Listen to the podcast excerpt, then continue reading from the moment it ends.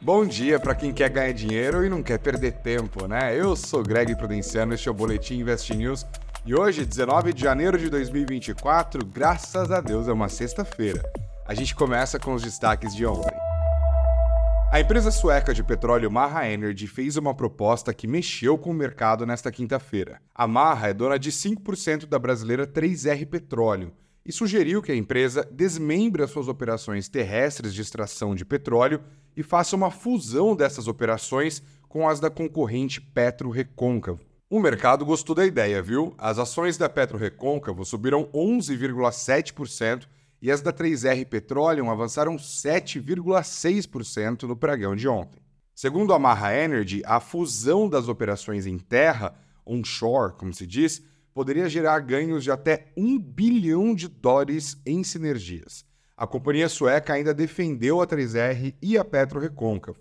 Disse que o mercado não está precificando corretamente os valores das empresas e afirmou que há enormes oportunidades a serem capturadas com a junção delas. A proposta ainda é só isso, viu? Uma proposta.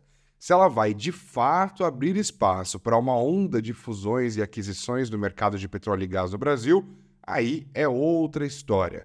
Mas movimentos como esses são até esperados, né? Os especialistas chamam de consolidação. Portanto, investidores e especialistas ficarão atentos a qualquer movimentação, inclusive nesta sexta-feira. Recomendo que você faça o mesmo. Oficialmente, a Petro Recôncavo disse que não recebeu nenhuma proposta e a 3R Petroleum, que tem a Marra como acionista, disse que vai analisar as sugestões feitas pelo pessoal da Suécia. Mas essa animação toda com o setor privado de petróleo e gás não foi suficiente para tirar o Ibovespa da trilha negativa.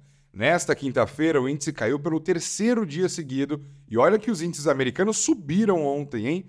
A queda foi de 0,94%, fechando nos 127.315 pontos. A queda agora já passa dos 5% neste começo de 2024. Para você ter uma ideia, o Ibovespa caiu em 8 dos 13 pregões que já aconteceram neste ano. Olhando para frente agora, a agenda desta sexta-feira tem o IBCBR de novembro como destaque. IBCBR é o índice de atividade econômica feito pelo Banco Central e ajuda o mercado e economistas a entenderem melhor como está a economia do Brasil. Por isso, ele é até chamado por alguns de prévia do PIB, né? Nos Estados Unidos, vale ficar de olho nos dados da pesquisa da Universidade de Michigan sobre a disposição do consumidor e as expectativas de inflação. Pode fazer preço. Bora para as curtinhas. Efeito TSMC. As ações de empresas de tecnologia da Ásia estão se beneficiando dos números divulgados ontem pela TSMC, maior fabricante de chips do mundo.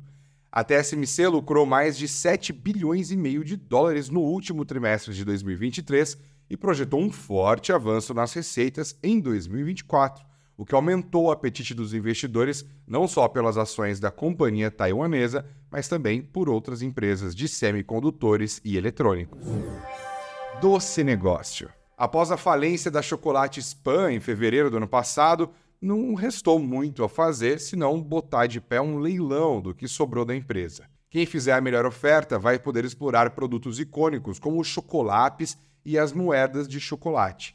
Segundo especialistas do setor, a Cacau Show é a mais cotada para comprar os ativos. No site do Invest News tem uma matéria completa sobre esse leilão e o interesse da Cacau Show. Minha Casa Minha Vida. Segundo o Brasil Journal, o Itaú Unibanco desembolsou um bilhão e meio de reais pelo edifício Faria Lima 3500, onde hoje é a sede do Itaú BBA. Considerando as dimensões do prédio, foi uma das poucas transações em que o metro quadrado saiu por mais de 60 mil reais. 64 mil neste caso, para ser mais exato. Substituição. Mudanças na Oi. Como CEO, saiu Rodrigo Abreu e entra Matheus Bandeira, que foi secretário de Planejamento do Rio Grande do Sul e CEO da Falcone. O principal trabalho do novo chefão da empresa de telecomunicações é tocar a venda de ativos e entregar o plano de recuperação judicial o mais rápido possível. A Oi está prometendo fazer isso ainda em janeiro. A empresa está na sua segunda recuperação judicial e sofre para sair dela. O Boletim Invest News desta sexta-feira fica por aqui. Um ótimo final de semana para você, tá? Muito juízo e muito dinheiro no bolso também. Eu volto segunda-feira, combinado? Até lá!